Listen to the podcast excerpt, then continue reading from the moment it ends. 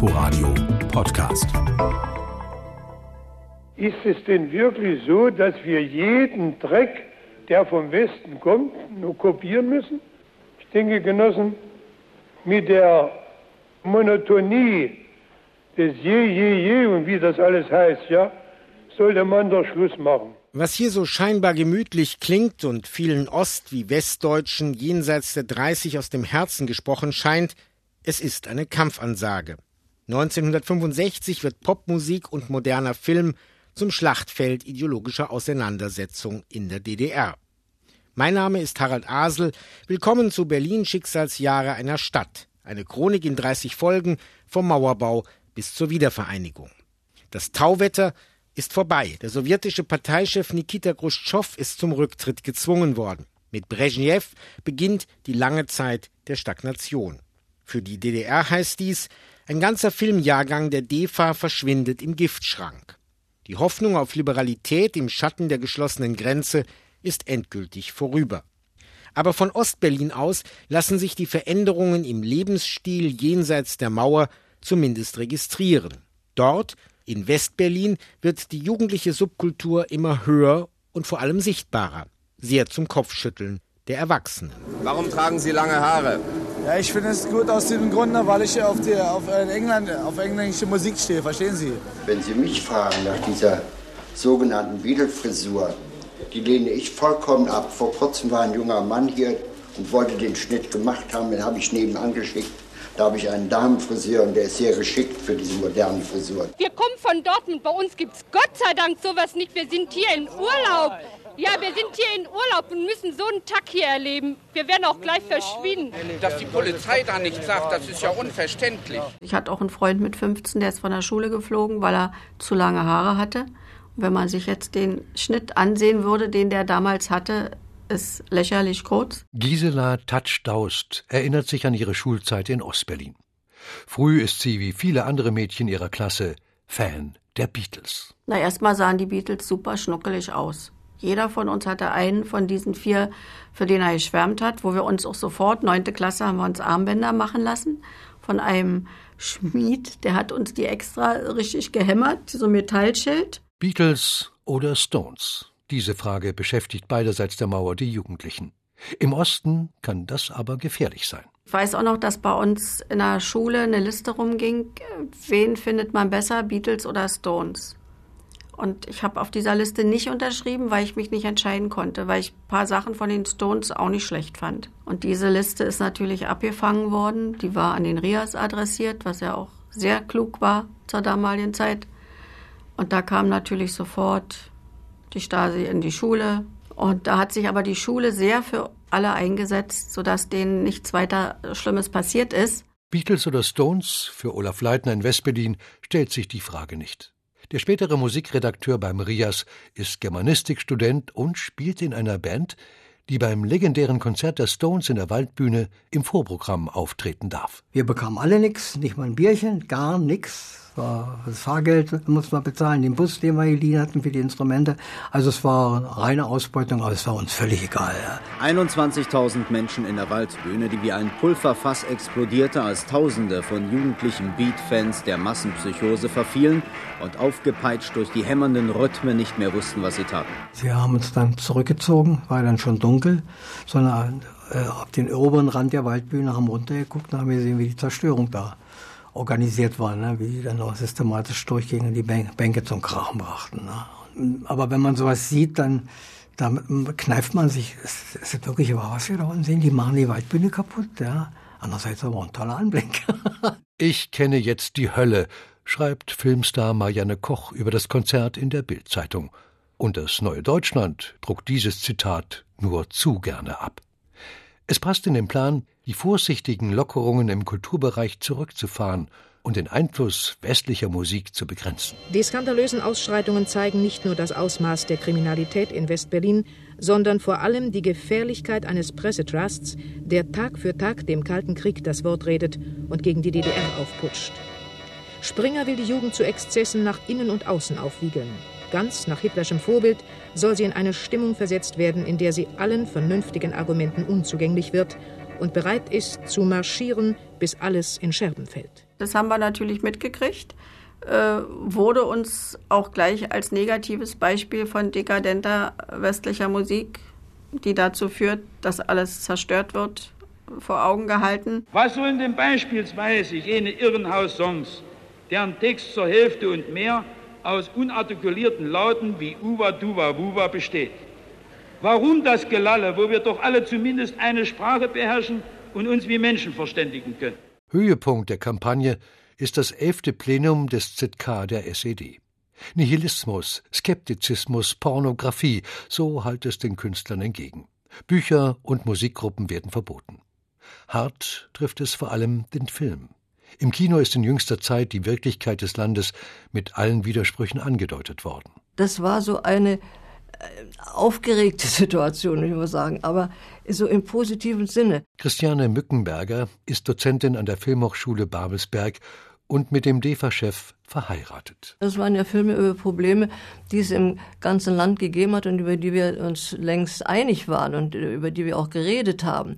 Das war so eine Befreiung. Na, endlich sagt's mal einer und endlich wird's mal gezeigt und mit guten Filmen auch noch. Das, was wir gestern gesehen haben in diesem Film, das ist doch der letzte Dreck. Sowas hat es doch noch nie gegeben. Es gab keinen von den Regisseuren, die diese Filme gemacht haben, oder auch von den Autoren, die mit einer anderen Gesellschaftsordnung kokettiert hätten. Es ging darum, in diesem Land etwas zu verändern. Ich will es mal ganz offen sagen. So eine primitive, sozialkritische Masse gähnt und kotzt mich an. Und es war eine so brutale und auch so eine schrecklich dumme Reaktion bei dem elften Plenum. Also ich durfte zum Beispiel von heute auf morgen nicht mehr die Filmhochschule betreten. Ich hatte ja ein Arbeitszimmer und da wurde mir alles, was da so an Kleinigkeiten war, vor die Tür gebracht. Ich stand auf der Straße und bekam dann äh, diese Sachen in die Hand gedrückt. Die Leute haben sich da wahrscheinlich, die da vorbeigingen, gedacht, kriegt ihr jetzt ein Radiergummi geschenkt oder was? Ne? Das Kaninchen bin ich von Kurt Metzig und Frank Bayers Spur der Steine sind vielleicht die bekanntesten Filme, die Ende 1965 im Archiv verschwinden. In Westberlin erhitzt ein anderes Thema die Gemüter. Zwei Spielzeiten lang ist die Bundesliga die höchste Klasse im bundesdeutschen Fußball. Mit dabei Hertha BSC.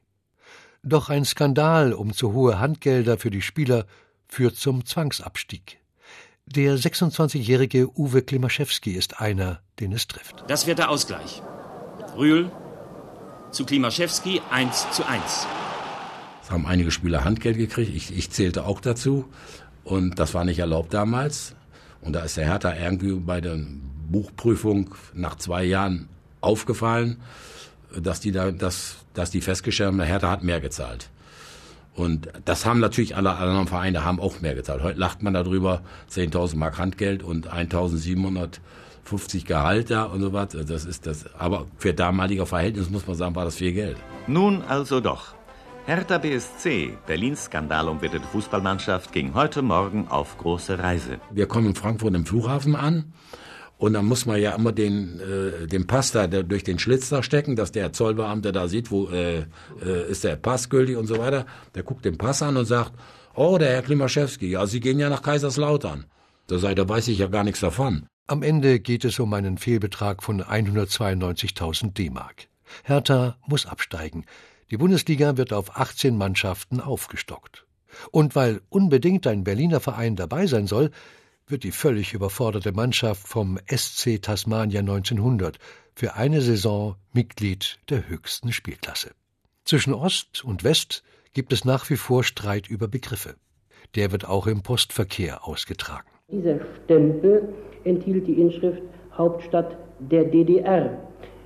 Wir haben diesen Stempel, so wie wir ihn in der Masse unseres Betriebes entdeckt haben, einen Gegenstempel mit der Inschrift Berlin Hauptstadt Deutschlands, nicht Hauptstadt der Sowjetzone entgegengesetzt. Eine Briefmarke wird zur Zielscheibe politischer Ressentiments.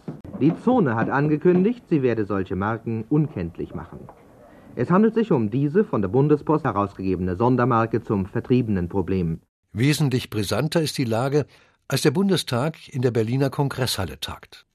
Transitreisende berichten über stundenlange Wartezeiten bei den Abfertigungen und am Himmel lärmt es. Der junge Senatsmitarbeiter Günter Böhm ist irritiert. Sowjetische Flugzeuge sind dann im Tiefflug über die Kongresshalle geflogen und haben dann einen solchen Schub genommen, dass sie die Schallmauer durchbrachen und das erzeugt einen großen Knall. Das hat man also öfter wiederholt. Das machte denen Spaß und das war über ganz Berlin zu hören. Bedrohungen und Schikanen haben die in Pankow residierenden Handlanger einer fremden Besatzungsmacht uns an der Ausübung unseres Rechtes zu verhindern versucht, hier in Berlin in diesen Tagen zusammenzukommen. Und wenn die Alliierten nicht immer weiter mit ansehen, die Mauer haben sie mit angesehen und sollten da wirklich bald mal was machen dagegen. Was stört uns das? Dickes Fell. Mit dem Europacenter hat Berlin ein neues Wahrzeichen erhalten. Ein Center im wahrsten Sinne des Wortes, ein Mittelpunkt, dessen richtungsweisende und impulsgebende Kraft sich bereits heute im Citygebiet deutlich abzeichnete. Das Europacenter in der City West ist 103 Meter hoch. Glatte Moderne im internationalen Stil. Im unteren Bereich gibt es eine Shopping Mall, die man allerdings noch nicht so nennt. Erbaut von Karl-Heinz Pepper, dessen Sohn Christian sich erinnert. Nach dem Verständnis meines Vaters äh, war das Europacenter äh, gedacht als Antwort auf den, auf den Mauerbau. Der regierende Bürgermeister nannte dieses Bauwerk ein neues Beispiel dafür, was freie Menschen und ein freies Volk zu leisten vermögen. Also ich glaube, es sollte schon den, den Durchhaltewillen der Berliner dokumentieren und, und eben aussagen, dass äh, wir uns nicht unterkriegen lassen wollten. Das Berliner Europacenter ist eröffnet. Im September ist Bundestagswahl. Die SPD schickt gegen Kanzler Ludwig Erhard zum zweiten Mal Willy Brandt ins Rennen. Obwohl die Berlinerinnen und Berliner nicht mitwählen dürfen, verfolgen sie gespannt den auch musikalischen Wahlkampf. Der kann allerdings mit dem Wettstreit Beatles gegen Stones nicht mithalten. Kluge Mädchen wählen doch nicht jeden Mann, nur den Mann aus der Berliner Luft. Nur den Mann, der zeigt, dass er noch mehr als reden kann. Wenn Sie Ihre Stimme ihm schenken, kommt auf den ersten Platz. Unser Willi, für ihn gibt's keinen Ersatz. Nein, nein, der Willi ist so gut nicht und deshalb rufen wir euch zu. Besser ist der Ludwig, besser ist der Ludwig und die CDU. Erhard gewinnt ein letztes Mal. Nur ein gutes Jahr später wird Brandt Außenminister der ersten großen Koalition. Viele besuchen 1965 Berlin. Politiker, Kosmonauten, Astronauten, aber niemand verursacht solch einen Rummel wie die Queen. Ein Medienereignis, das auch in Ostberlin bei Gisela Tatschdaust registriert wird. Rund um das Charlottenburger Schloss wird noch fleißig gearbeitet. Holprige Stellen im Pflaster des Ehrenhofes werden ausgebessert, während sich im Schlossgarten etwa 20 Gärtner um eine stilgerechte Bepflanzung mühen. Man wollte sie mal sehen, man wollte sehen, wie so eine Frau angezogen ist und und dann kommt die auch noch aus Großbritannien, wo aus unserer Sicht die beste Musik herkam. Ich fand sie ganz gut. Also zu schnell ist noch nicht gefahren war, aber es ging. Die Königin sah bezaubernd aus, ein schönes Gesicht und die hat sogar ganz freundlich zu uns gelächelt. Dann sind wir noch so kurz vor Toresschluss schnell zur Bank, Kreditgenehmigung geholt und dann in den Laden und den Fernseher gekauft und den nach Hause geschleppt. Nowhere is the tragedy of a divided world made more evident than in this city. Nirgendwo ist die Tragödie einer geteilten Welt evidenter als in dieser Stadt, so Königin Elisabeth II. bei ihrem Besuch 1965. Aber sichtbar wird in diesem Jahr auch, wie geteilt die Gesellschaften in Ost und West in sich sind. Im Osten richten sich viele in einer doppelten Wirklichkeit ein, zwischen dem, was offiziell bekundet wird, und dem, was sie privat denken. In Westberlin hingegen hinterfragen nicht nur junge Menschen vermeintliche Gewissheiten und testen aus, wie weit Freiheit gehen kann. Berlin Schicksalsjahre einer Stadt. Chronik der Teilung in 30 Folgen.